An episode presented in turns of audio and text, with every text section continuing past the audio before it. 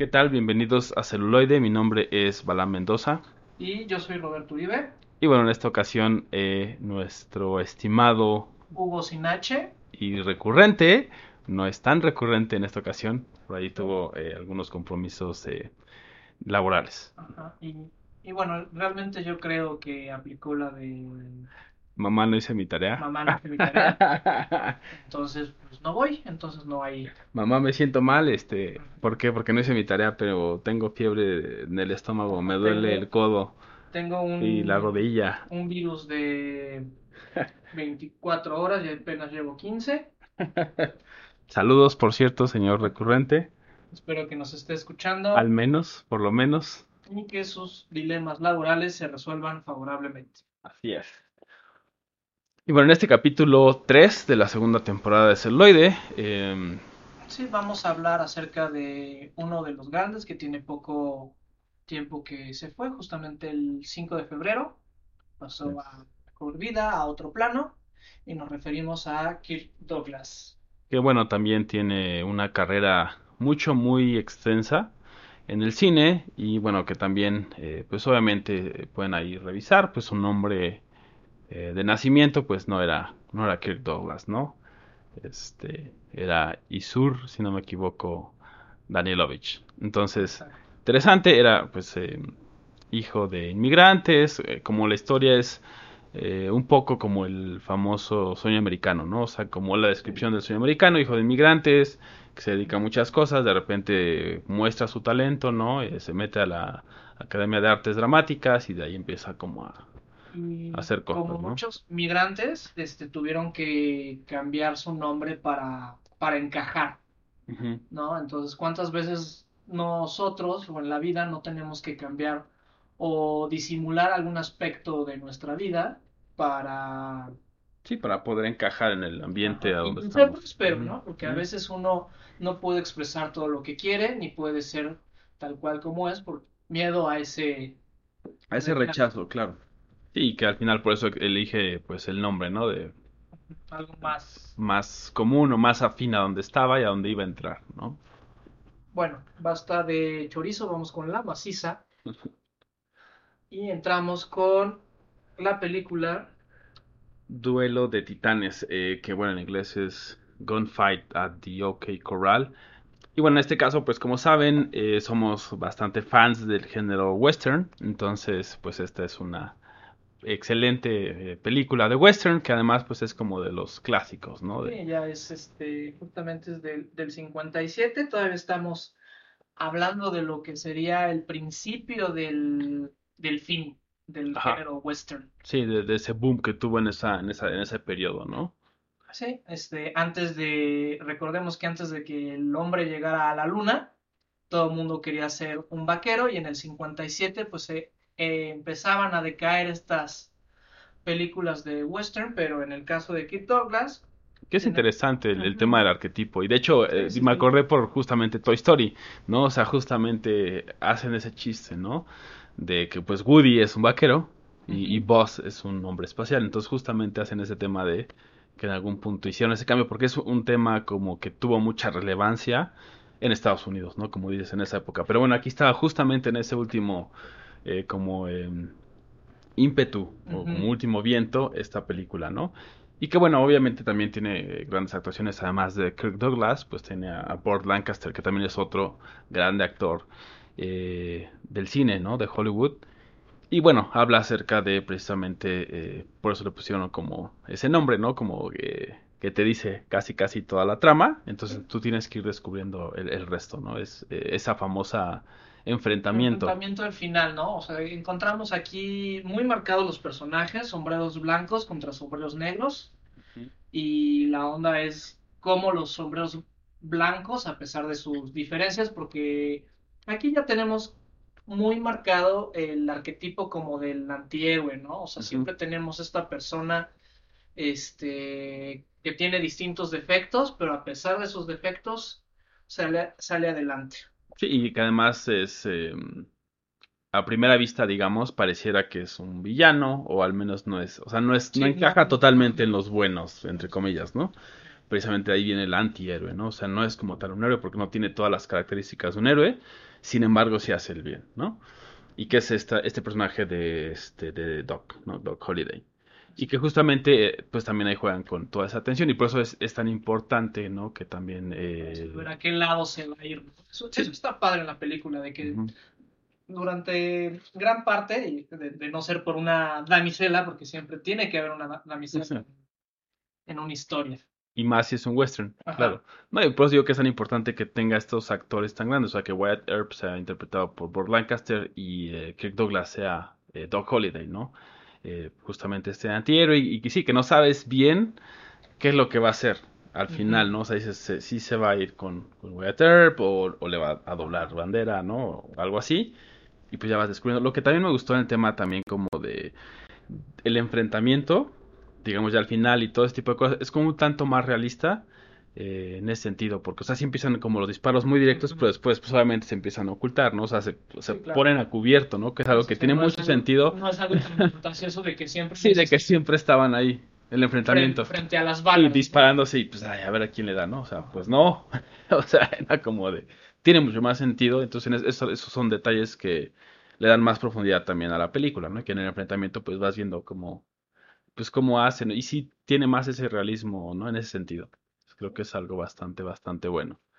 Entonces, si quieren ver actuaciones excelentes en la época crepuscular del, del western norteamericano, les recomendamos Duelo de Titanes. Duelo de Titanes, ¿no? Y pues conmemorando al gran actor Kirk Douglas.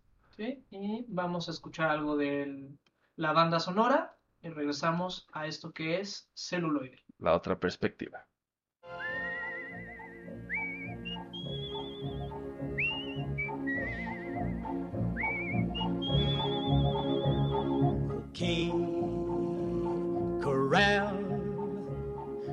Okay, corral.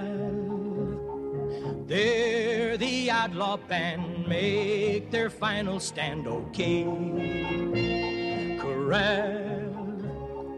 Oh, my dearest one, must I lay down my gun or take the chance of losing you forever? Duty calls, my back's against the wall. Have you no kind word to say before I ride away? Your love, your love, I need your love. Keep the flame, let it burn until I return from the gunfight at OK Corral. If the Lord is my friend, we'll meet at the end of the gunfight at OK Corral. Gunfight at OK Corral. OK Corral. OK Corral.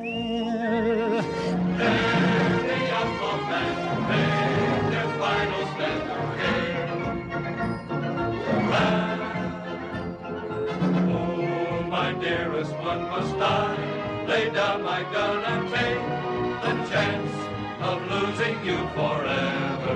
Duty calls, my back's against the wall.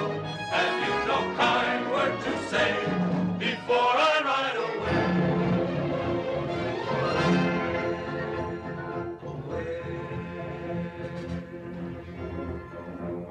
Boot Hill, Boot Hill, so cold, so still. There they lay side by side, the killers that died in the gunfight at OK Corral. OK Corral, gunfight at OK. Ya estamos de vuelta aquí en celuloide y eso fue algo del soundtrack de Gunfight at the OK Corral, que justamente es también eh, eh, uno de los um, eh, como soundtracks ¿no? más conocidos y que también pues como tiene todo el, el feeling de esa época del western Estados Unidos, ¿no? Y bueno, ahora vamos a ir con, obviamente, otra película de Kirk Douglas. En este caso es la película que se llama Cautivos del Mal. Bueno, se tradujo como Cautivos del Mal. Y su título original es The Bad and the Beautiful, o sea, como el malo y la bella, La Bella. ¿no? Haciendo cierta analogía ahí a La Bella y la. Bestia, que cuando nos adentramos en la trama de la película, la verdad es que hace mucho sentido, ¿no? Y olvídese de romanticismo, olvídese de una historia bonita, no, aquí vamos a encontrarnos con una historia bastante cruda en la cual nos muestra una, una realidad vívida este, Y oscura, y ¿no? oscura de, de Hollywood. de Hollywood. Que bueno, hay varias. Y de Sí, hecho, sí. por ahí también a Kirk Douglas le tocó, ¿no? O sea, por ahí hay unas historias, pero bueno, en ese sentido es como esa realidad, ¿no? De, pues, De- de- del mundo atrás del glamour, ¿no? O sea, lo obsceno que no se ve en pantalla. Y en esta ocasión, Kirk Douglas interpreta a un productor de cine que ya es venido a menos y empieza a contactar a sus viejos conocidos, a sus viejos, este, sí, como colaboradores. pues todo el mundo lo recuerda por lo que era, ¿no? O sea, un, un ser despreciable. Sí, claro, ahí entra mucho el tema de um, el abuso de confianza, el abuso, no de autoridad, pero sí el abuso de confianza, ¿no? El abuso de confianza, el acoso, acoso y todos estos temas que justamente estuvieron muy relevantes hace un par de años, ¿no? sí, con todo el movimiento de Me Too, Ajá. y que siguen presentes, ¿no? No, sí, claro, pero empezó como otra vez a retomar eso. Digo, en ese entonces y en esta película, pues justamente, ¿no? Por la, por la época, pues, Era, era un tema tabú, o sea, era, y era ficción. era ficción, aunque todo el mundo sabía que era un Que era ficción. Ajá. Ajá, pero vaya, lo tomaron así y que también es lo que hemos dicho, ¿no? El cine también puede servir como, como eso, ¿no? Para como un poder discurso confrontar. Confrontativo. Así es, y de alguna manera, eh, hasta cierto punto, digamos, seguro, porque pues eh, mucha gente, como dijimos, lo, lo calificó como ficción, entonces era como, ok, no hay ningún problema, ¿no? Y sin embargo, ahorita pues ya salió como así, dijimos, lo, todo lo de Me Too, entonces ya tuvo como mucha mayor relevancia, ¿no? Es algo como si ya se sabía, ya mucha gente lo había dicho, eh, y pues después de este movimiento, pues obviamente mucha más gente lo dijo, y ya empezó a tener como mucha más relevancia. Y fue muy premiada, o sea, irónicamente, a pesar de que los criticó, Claro. fue muy pre- premiada. Se llevó este, cinco Óscares, entre ellos Mejor Actriz Secundaria, Guión, Fotografía, Vestuario y Dirección de Escena.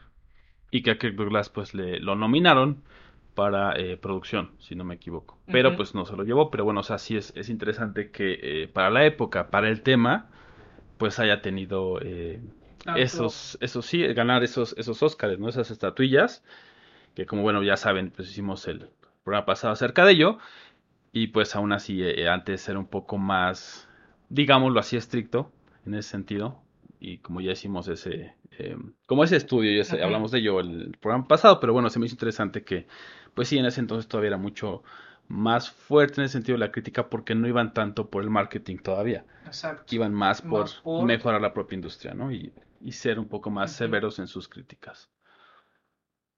Sí, entonces aquí también nos podemos dar cuenta de cómo, cómo es que los Óscares llegaron a ser lo que, lo que son o la expectativa que la mayoría de la gente tiene, ¿no? O sea, se supone que galardonaban lo mejor de la industria a pesar de que criticaran a la misma industria, porque se veía más una cuestión técnica de lo bien hecho. Sí, o lo bien desarrollado, el- la calidad del guion y todo eso. Y que también por eso justamente les decía que había una historia por ahí del, del lado oscuro, eh, porque justamente pues a Kirk Douglas le tocó la parte del macartismo, el famoso macartismo, donde hubo toda esta eh, histeria, ¿no? En, en Hollywood acerca pues precisamente de los comunistas y todo este rollo, y que él en algún momento apoyó como a algunos escritores eh, guionistas que habían sido eh, pues puestos en esa famosa lista negra. ¿no? Que decían no, que no colabores con ellos, era ¿Por un, Porque exilio. Tienen, tienen Eh, pues sí, o sea, tendencias eh, contrarias. contrarias al capitalismo yankee. Exactamente. Y que al final ahí se veía eso, ¿no? O sea, muchos de los guionistas, grandes guionistas que en su momento, y tiene que ver con esta película porque es un poco eso, o sea, eh, como ese, ese momento, ¿no? Histórico más grande y de repente ya son eh, pues puestos en un ostracismo ahí medio raro, ¿no? Y él, lo- él lo rescata como actor. Pero en el caso de, de aquí de La Bella y el Malo, o el Feo, El feo. este, pues es este, este, este, este tipo de casos, ¿no? De, de abuso de, de confianza y todas esas cosas que se dan. Y como dices, ya todo el mundo lo, lo sabía y un poco se había visto y medio se había hablado, pero desde ese, desde ese eh, contexto histórico más que nada, eso es a lo que me refería. Entonces, si, si quieren una historia turbia de los años 50 que refleje lo- el oscuro mundo de Hollywood, vean este, esta película, Cautivos del Mal, Cautivos del Mal. Les recordamos que estamos en Spotify, estamos en Facebook, Instagram. estamos en iBox también, iBox, entonces eh, estamos por ahí en varias plataformas. Si no estamos, mándenos por ahí un mensaje a contacto celuloide.live, lo, lo resolvemos y ya para que sea más fácil para Para ustedes. que estemos en la plataforma de su preferencia y escuchen la otra perspectiva del cine. Vamos con algo de la banda sonora y regresamos en un momento.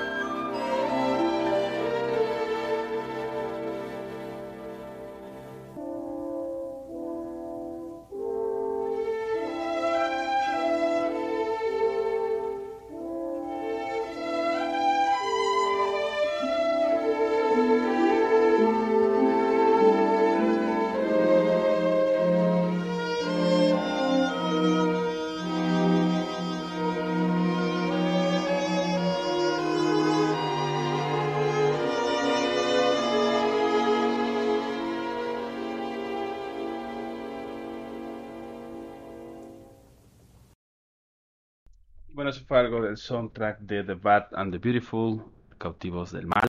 que justamente se nos fue el bloque pasado a hablar de la coprotagonista, que era Lana Turner, que representaba el estereotipo de belleza, ¿no? De hecho, es de las primeras sex symbol. Sí, del cine y que pues tenía, era toda una figura, ¿no? En ese sentido. Y ya sabíamos que si estaba Lana Turner iba a ser un éxito en taquilla, ¿no? Ahí hemos hablado de los distintos tipos de, de cine que, que existen y uno de los primeros fue por los actores, o sea, a veces no te fijabas mucho en, El director y eso. ajá, sino quién salía en pantalla. Sí, de hecho, o sea, las primeras, la primer, no primer, sino primera y segunda época, digamos, del cine en general, era mucho de eso, ¿no? Eran los actores y por eso siempre los pósters de antes ven, era los nombres están enormes de los actores, ¿no? Y actrices. literalmente artesanal, ¿no? Ilustraciones a gran formato que después se hacían serigrafías, Ya se distribuían. se distribuían, ¿no? O sea, también era otra, otra manera de, de acercarse al cine y que después ya empezó como a cambiar más hacia lo que conocemos, que ahora ya nos fijamos también, o sea, puede ser como de los dos lados, ¿no? Por los actores y actrices o por los directores e incluso escritores, ¿no? Por ahí después tal, tal vez hagamos algo de, de- de escritores. Y otra persona que también compartió este, escenarios o filmes con, Con Kirk Douglas. con Kirk Douglas fue Anthony Quinn, justamente en la película que en español se llamó El loco del pelo rojo o Lost for Life, Perdido por la vida, que en lo personal creo, bueno, en lo personal es una de mis películas favoritas. La actuación de Kirk Douglas es magnífica, junto toda la película, o sea, no, no hay, no hay un pero, y habla acerca de uno de los personajes más controversiales y admirados en el mundo de arte, En el del mundo arte. del arte, claro. Que Y es Vincent. a Vincent Van Gogh. Y que no es fácil, ¿no? O sea, No, también, no. o sea, conociendo la vida de Vincent Van Gogh y llevarla a la pantalla. Y, y justo ahí vemos eh, la capacidad histriónica que tenía Kirk Douglas, porque, o sea, de la primera que hablamos, ¿no? Que fue eh, Duelo de Titanes. Es un western y es un poco poner la, la famosa cara dura, ¿no? Siempre estar como esa cara de hombre fuerte y todo eso, y de repente estar ahora aquí en Lost for Life, ¿no? Este, pues una vida tormentosa, descubriendo algo distinto en cuanto al arte, ¿no? Saliéndose también eh, de los parámetros que existían en ese momento del arte, pues requiere algo completamente distinto, ¿no? Sí, en claro. cuanto a actuación, vaya. Sí, ¿no? Y, y- y- y transmite la emoción, ¿no? O sea, lo padre de esta película es que te va contando la vida de Van Gogh a través de los cuadros, desde que es expulsado de- de- del colegio, cuando, cuando él quiere ser abogado, como su padre, pero no lo logra. Entonces, es ahí donde ya tenía estudios artísticos, pero este es cuando empieza a vagabundear, empieza a tener un contacto distinto, ¿no? En, en la época este, justamente del expresionismo. Y pues nos lleva por toda la vida de Van Gogh, todos sus pesares, todos sus sufrires, sus amistades que Que están tuvo varias, ¿no? También ahí en el reino del arte, pues Sí, cómo, cómo se pasó a vivir con, con Gaudí, cómo conoció a Toulouse-Lautrec. Sí, que bueno, es, es algo también muy interesante, ¿no? Que eh, de repente podemos dejar de, de lado, ¿no? O sea, que, que justamente sabemos que fue muy criticado precisamente por su eh, técnica, ¿no? De, que en el momento no fue apreciada. exactamente, porque todo el mundo estaba más como en el tema de, eh, pues del realismo y de todo esto, ¿no? De ser en lo más real, interpretar lo más real, lo más En fehaciente, el la naturaleza. del arte. O sea, ¿qué tanto se parece la realidad? Y él hizo algo completamente distinto, pero por ejemplo también la, como la amistad con Toulouse-Lautrec, por ejemplo, que también le dijo, pues sí, o sea, ¿no? O sea, es... Y, y- y es Es algo donde, donde empieza a surgir, ¿no? Yo creo que esta película transmite muy bien este espíritu del, del artista torturado, del artista que sufre por su arte. Ujú. Otro gran acierto que tiene la película es que te va llevando por los cuadros, ¿no? Y te pone más o menos las escenas y cómo sufre y de repente, ah, pues está la... Sí, le llega como esa inspiración o ese, ajá, ese ese, momento. ese flash y Mm. tiene uno- unas disolvencias bastante padres de cómo pasa de, de la escena real al cuadro. Sí, como que es eso, ¿no? El, te transmite, ¿no? Que es lo Ujú. que siempre habla- hablamos del cine tiene que transmitir, ¿no? Entonces, justamente algo como el arte, que pues es totalmente expresivo, pues obviamente pasarlo, digamos, al otro arte, que es el séptimo, que es el cine, pues también puede llegar a ser complicado, pero lo logran bien, ¿no?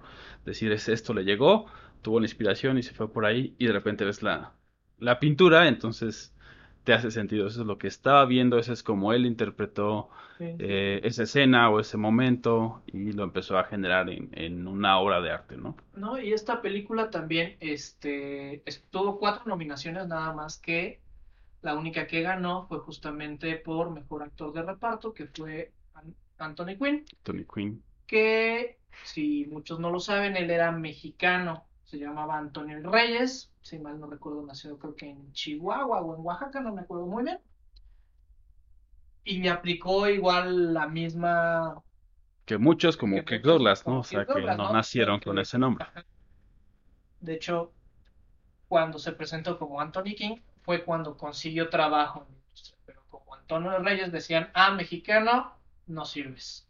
Sí, dijeron no, y luego menos de, de actuación, ¿no? Porque siempre ha habido como muchos mexicanos en la industria del cine, pero siempre a la parte Ujú. tras bambalinas, ¿no? Digámoslo así. Sí, en cuestiones Eh, de producción, en Exactamente, cuestiones- de camarógrafos, etcétera. Siempre ha habido muchos nombres, ¿no? Este, de ascendencia y descendencia, este, eh, mexicana y bueno, también este, latinoamericana, pero en el caso de, de Anthony Quinn es un, eh, Anthony Quinn es un, este, un dato curioso por ahí, ¿no? Que, que les queremos compartir. Otro, otro dato que también está interesante es que el director eh, también hizo la de Cautivos del Mal, es el mismo director. ¿no? Cautivos del Mal y este Lost for Life. Entonces es Vincent Minelli, por ahí es Min- Minelli, Minelli, sí. Entonces, eh, interesante, ¿no? Que ha, ha trabajado con Kirk Douglas y bueno, pues logró tener estas actuaciones tan magníficas, ¿no? Bueno, pues ahora vamos con algo de El loco del cabello rojo o Lost for Life aquí en celuloide, la otra perspectiva.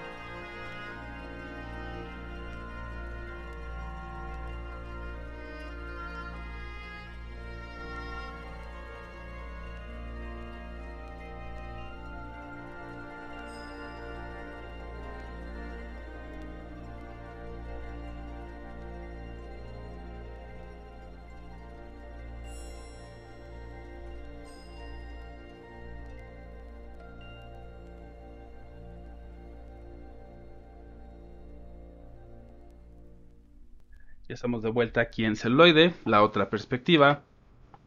Y bueno, ahora toca eh, hablar acerca de una película que también es eh, muy interesante y que también está o pueden ahora ver, eh, ya que habla acerca de los vikingos, de hecho así se llama, los vikingos o The Vikings.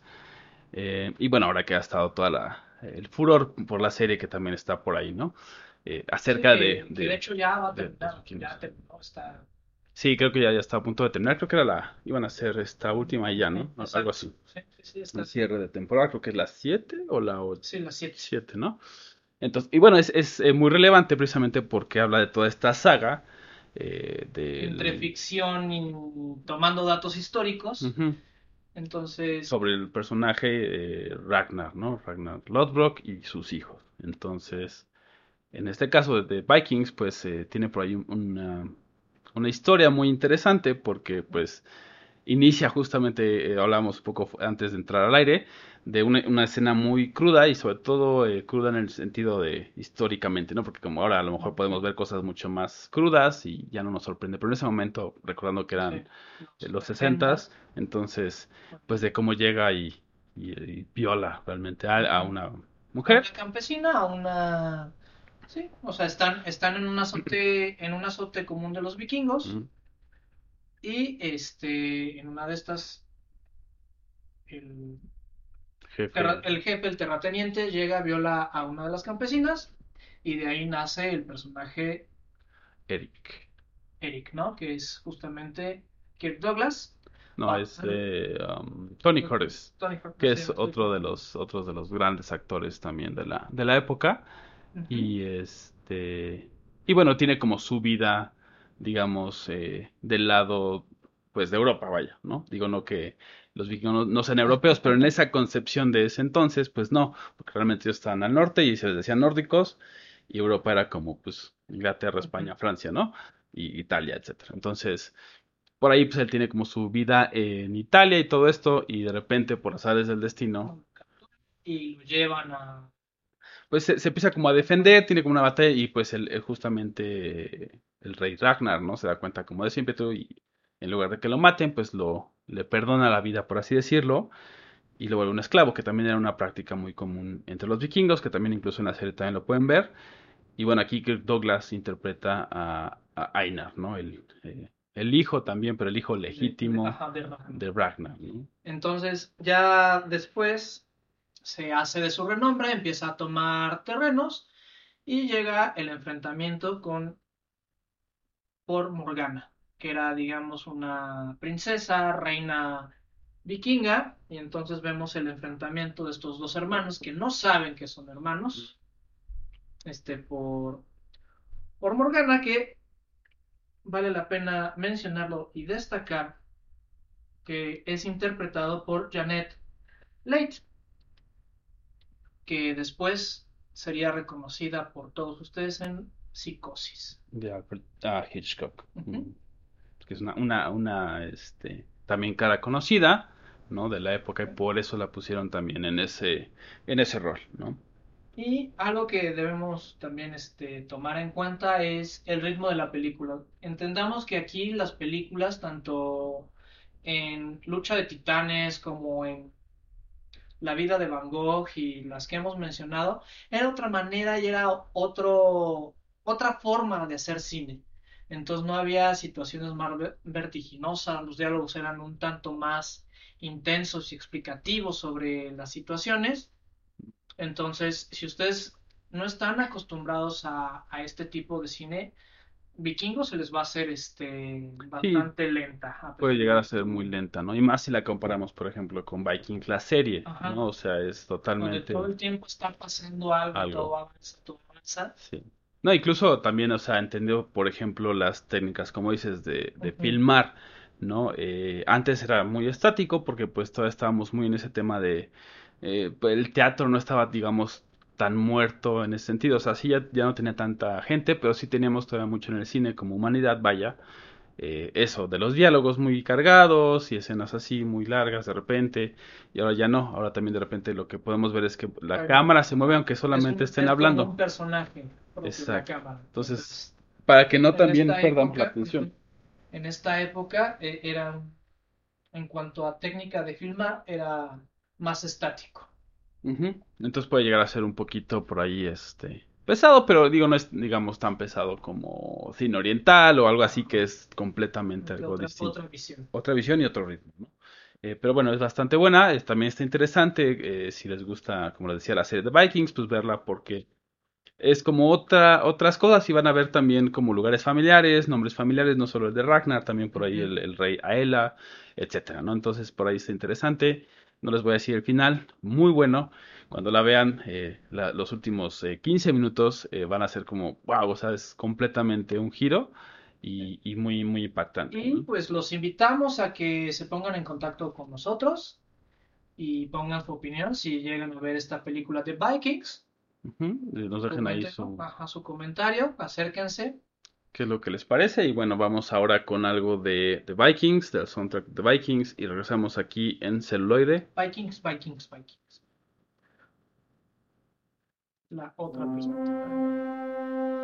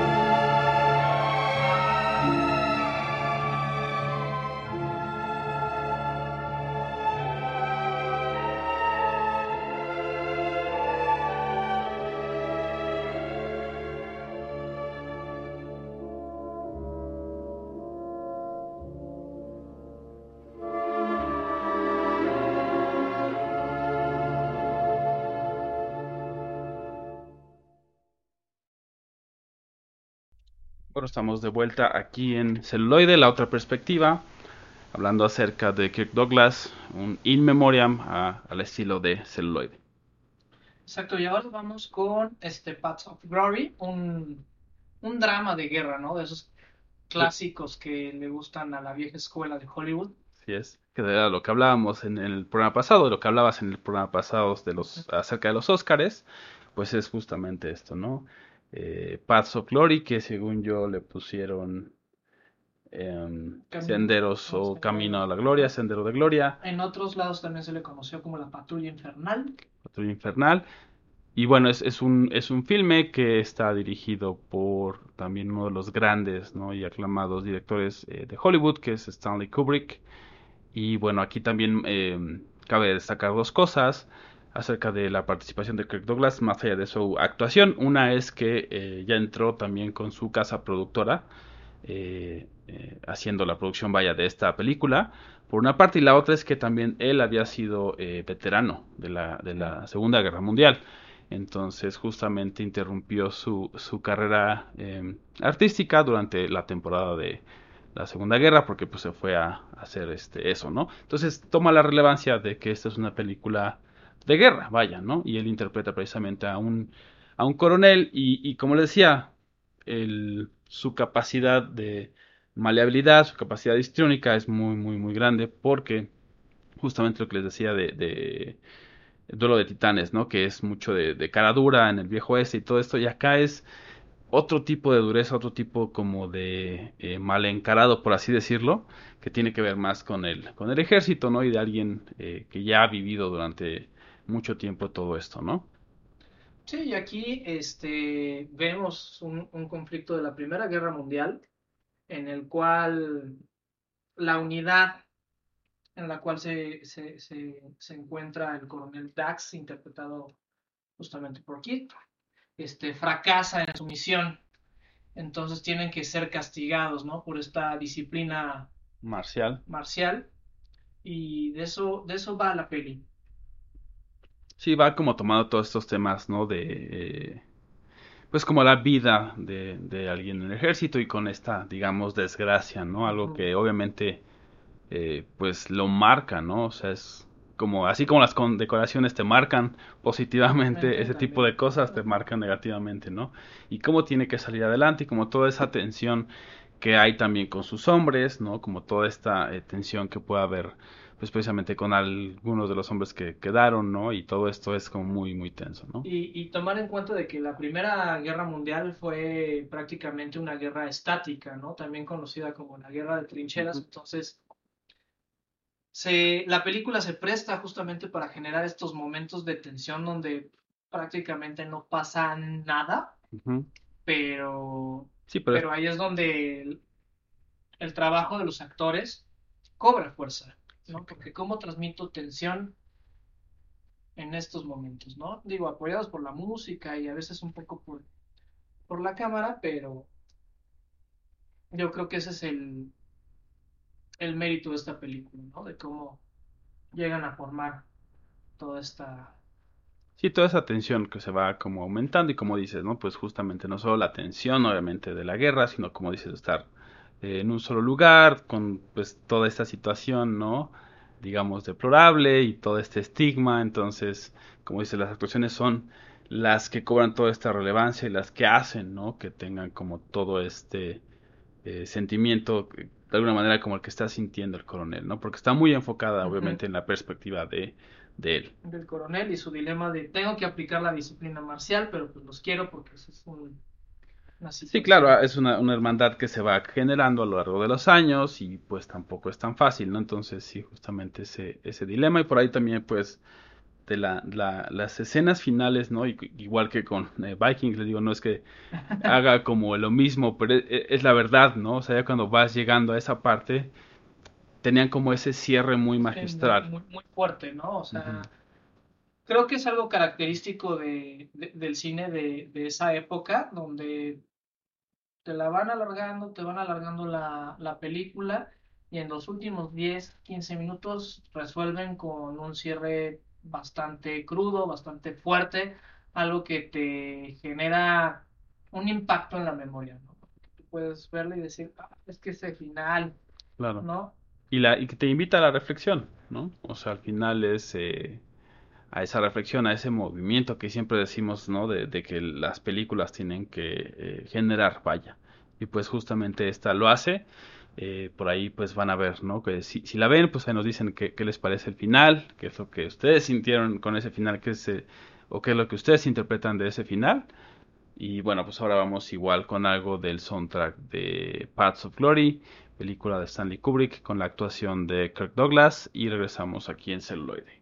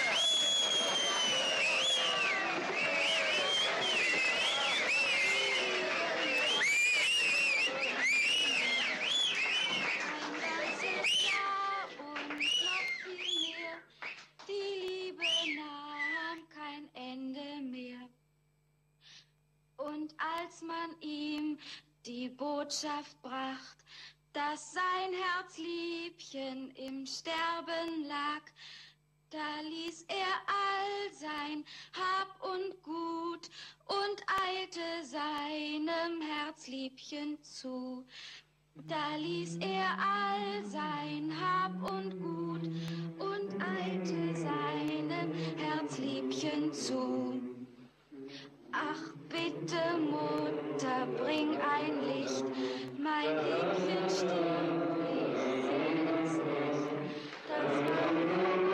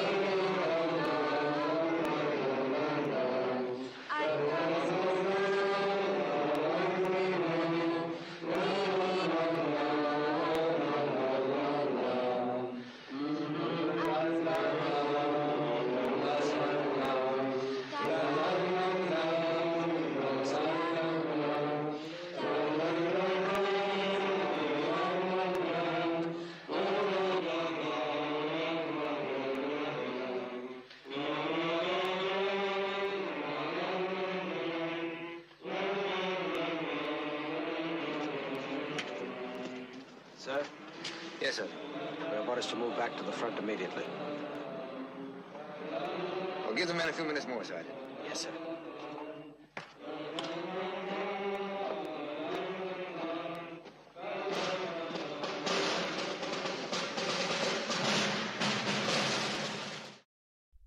Bueno, eso fue algo de Paths of Glory. Y vamos a cerrar con, yo creo que la película más conocida de Kirk Douglas y una de las primeras películas de Stanley Kubrick que es Espartaco. Así es, y que bueno, es una de las eh, pues más grandes eh, películas incluso de- del cine, es, pues ha sido reconocida, ¿no? Como una de las más grandes películas eh, del, del cine, del cine de Hollywood, un gran actor, un gran director, y también aquí es donde les decía acerca del, eh, del guionista, ¿no? Que es una, una historia interesante, es Dalton Trumbo, que justamente les decía, era uno de los, o el más famoso escritor que fue puesto en esta famosa lista negra, y que para esta película justamente es Kirk Douglas quien dice, eh, ne- él va a escribir el guion, ¿no? Y que pues a pesar de todo el, eh, el tema de la lista negra, y que dijeron no, no puede ser, lo hizo y además dijo, tienen que darle el crédito. O sea, él dijo, tienen que ponerlo en el cast, vaya, ¿no? En, el- Sí, en sí, el sí, elenco. el Y no lo querían hacer. los créditos. Porque ese era justamente, era, ok, puedes seguir escribiendo, pero no te vamos a dar reconocimiento alguno, ¿no? Y en este caso, pues fue Kirk Douglas quien dijo, no, le tienen que dar el debido reconocimiento a Dalton Trumbo por su eh, guion, ¿no? Que es una adaptación al final de la novela. ¿no? Que es una historia ya conocida, o sea, no es, este, se han hecho varias versiones más modernas de Espartaco. Gladiador también va más o menos por ese, Por ese sentido, sí. por ese sentido, donde un, este, Un gladiador esclavo se forma con la revolución Y quiere dar, eh, Derrocar a Roma. derrocar a Roma, ¿no? Y que hasta cierto punto, pues les, les causa como, digamos, un, un dolor, ¿no? Sí, hace, hace poco estuvo en Cineteca Nacional, estuvo una exposición de, de Kubrick y justamente hubo una sala dedicada a Espartaco donde se ve el, el gran nivel de producción o la, o la, o la gran producción que representó esta película, ¿no? Desde el vestuario, las locaciones, este, cosas que ya ahorita ya es difícil de encontrar, ¿no? O, o bueno, se invierte el dinero pero en otra cosa. De diferente manera, claro, a lo mejor en, en animación, en efectos especiales, pero ya no en vestuario, en locaciones, en extras, ¿no? Por ejemplo. Ahora ya es más raro ver como películas que tengan muchos extras porque pues es más barato Duplicamos. ajá, tener Copy 20 paste. personas y hacer copy-paste. Y sí, exacto, ¿no? Y, y antes no, era como que sientan, ¿no? Ajá, O que se vea una multitud y necesitabas literalmente una multitud, aunque te pagaran 50, 100 pesos, tú decías, oye, pues... Salí, salí en Espartaco como extra. Entonces es, es bueno recordar esta, esta película. Si no la han visto, creo que es, es paso obligado para los amantes del cine hacer una parada en Espartaco y ver la actuación de, De Kirk Douglas, claro, y que, que además este tiene igual, ¿no? Momentos muy muy buenos, ¿no? Este, eh, cuando está como inspirando a los demás, ¿no? Porque están como pues dudosos de, de lo que les está diciendo, de lo que está haciendo. Cuando triunfa en el Coliseo y ves que el- los rasgan las espadas y el... Ujú, sí, y que al final también ves mucho de su personalidad, a de. Kirk Douglas, porque él pues hacía eh, lucha grecorromana y hacía como muchos deportes cuando era como más joven. durante su- sus primeros años, vaya. Entonces también ahí ves mucho de eso y cómo le da como ese, ese papel, ¿no? Ese- esa, esa fortaleza, o lo utiliza como un recurso, ¿no? Y pues sí, es como muy, muy bueno, ¿no? Y todas las escenas y toda la atención, y obviamente la música.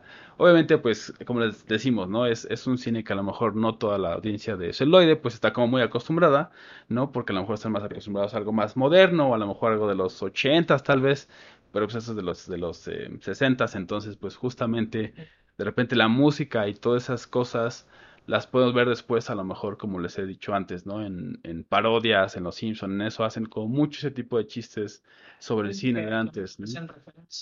Y ahí pueden ver como el origen de eso, ¿no? Sí. Recuerden que la, la cultura se, se recicla, se fusila y se reinterpreta. Entonces, seguramente en unos años vamos a ver chistes en las series este, Pues de- animadas del cine que se hace hoy en día. Entonces, los dejamos con algo de Espartaco y regresamos con las recomendaciones aquí en celuloide. La otra perspectiva.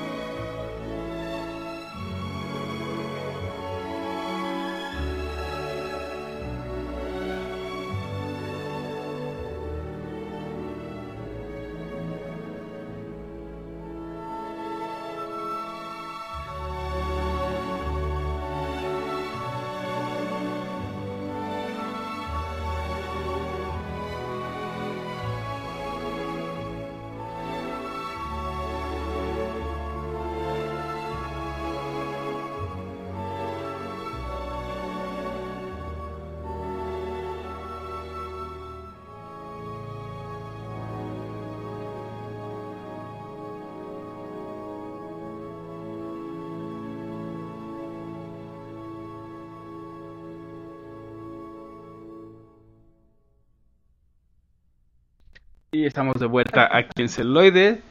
Y bueno, ya es la hora de las recomendaciones. Exacto, por mi parte, ya yo me voy a, a un Kirk Douglas un poco más apagado, ¿no?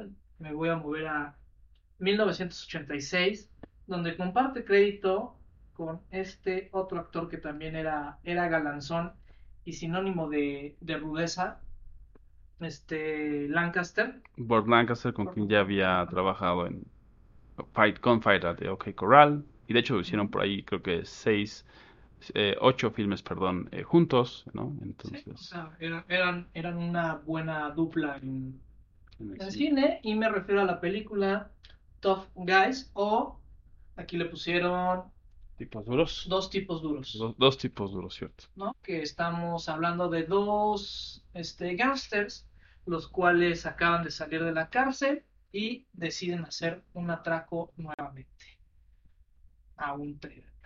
Entonces, ambientado en este rollo de, lo, de los gangsters y tipo Elliot Best, encontramos a estos dos viejos tipos rudos que buscan hacer un último golpe para regresar a las alturas del crimen. Y pues yo por mi parte les voy a, me voy a ir hacia el pasado. Entonces esta película es de 1949 y se llama Carta a tres esposas. Eh, es interesante eh, porque eh, justamente es una carta que le llega a estas tres mujeres. Nada más le borran el nombre. No, o sea, di- más bien dice, ¿no? Es este, pues me voy a ir del, del pueblo, de la ciudad, con el esposo de una de ustedes. Ah, entonces, es- exacto, es como, ok, vamos a ver qué pasa. Entonces todas em- las tres empiezan como a dilucidar eh, por qué podría ser el, suyo, ¿no? Su esposo con el que se va a ir esta, esta persona, ¿no? Entonces empieza ahí como todas estas eh, tramas y todos estos juegos entre, no juegos, sino dinámicas, mejor dicho, en- entre cada uno de los matrimonios, ¿no? Y está basada en una, en un, perdón, en un libro que se llama Carta a cinco esposas. Entonces, me dieron ganas de leer el libro.